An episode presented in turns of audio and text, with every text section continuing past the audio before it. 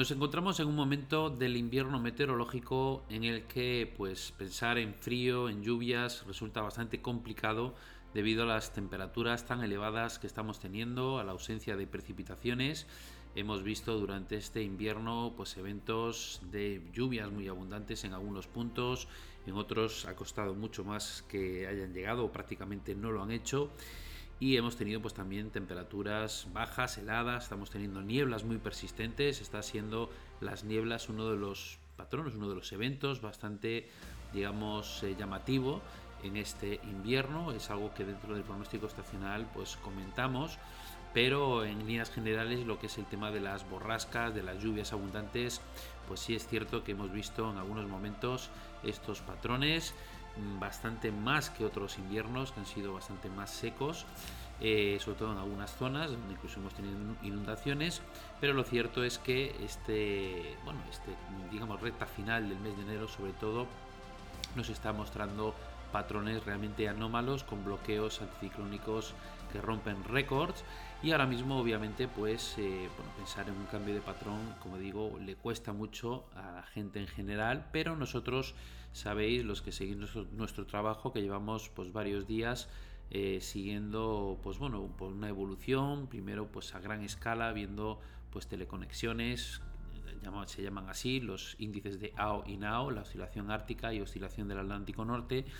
que lo que nos ayudan es a ver pues, cómo eh, pueden cambiar la configuración de los centros de acción, de borrascas y anticiclones, de las masas de aire más cálidas y más frías entre latitudes altas y medias, donde nos encontramos nosotros. Y cuando estos índices bajan mucho, sobre todo cuando pasa una fase negativa, pues nos están indicando que las masas de aire más frías, que están en latitudes árticas, pueden descender más hacia latitudes medias, ya que se forman bloqueos eh, anticiclónicos en altitudes altas y fuerzan, bloquean, digamos, la circulación habitual de estas masas que van dando vueltas como un gigantesco ciclón, que es el vórtice polar troposférico. Tenemos otro en la parte estratosférica, la más alta. Y digamos que este gigantesco ciclón que gira, como digo, dando vueltas en sentido contrario a las agujas del reloj, cuando tenemos anomalías, bloqueos en latitudes árticas que se detectan con estos descensos de los índices de AO y NAO,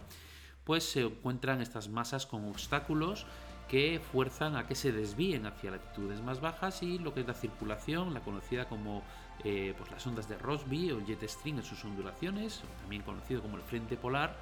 pues empieza a hacer unos movimientos mucho más amplificados que bueno pues fuerza eh, un descenso de masas de aire muy frío hacia latitudes medias que alimentan a su vez la génesis de borrascas que se alimentan del contraste de estas masas frías con las más cálidas que se encuentra. Y cuando estos índices descienden pues tenemos una mayor extensión de estas masas de aire frío hacia latitudes más bajas. Cuando están muy positivos pues el vórtice está mucho más compacto el aire frío está más más eh, comprimido, más confinado en latitudes altas, no hay estos bloqueos y por lo tanto va dando vueltas sin problema eh, comprimiendo bastante el aire frío en latitudes altas y aquí en latitudes más bajas, en latitudes medias, quiero decir, pues eh, el tiempo es mucho más estable. Bien, ese es el primer punto que estamos siguiendo.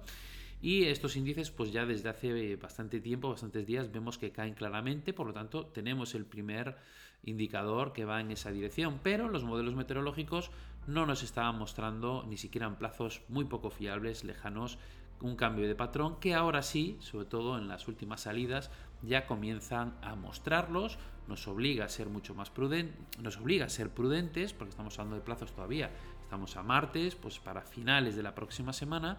pero el hecho de que todos los modelos que hemos consultado hasta ahora, esta tarde, el modelo pues, canadiense, el modelo eh, eh, americano, eh, incluso pues otros modelos van por una línea bastante parecida, no tan contundente a lo mejor como el modelo GFS, pero se va viendo un debilitamiento de las altas presiones y una circulación de borrascas más eh, vigorosa por nuestras latitudes, por la vertical de nuestro país. Esto, de momento, lo tenemos que tomar con pinzas y con suma cautela, pero es cierto que vamos avanzando, dando pasitos poquito a poco en la dirección que nos, eh, nos acerque estas borrascas a nuestro país. Eso es lo que Meteo Vigo vamos a hacer en los próximos días. Llevamos tres días de seguimiento que lo estamos publicando en la página web y mañana será el cuarto día de seguimiento para ver si se puede cumplir este patrón. y te invito a que sigas nuestro trabajo, a que veas las nuevas publicaciones que son abiertas para que cualquier persona las pueda consultar, nos pueda seguir diariamente para ver cómo evoluciona la atmósfera y si estas borrascas atlánticas pueden acercarse, como algunos modelos ya comienzan a indicar, la próxima semana a nuestro país. Un fuerte abrazo.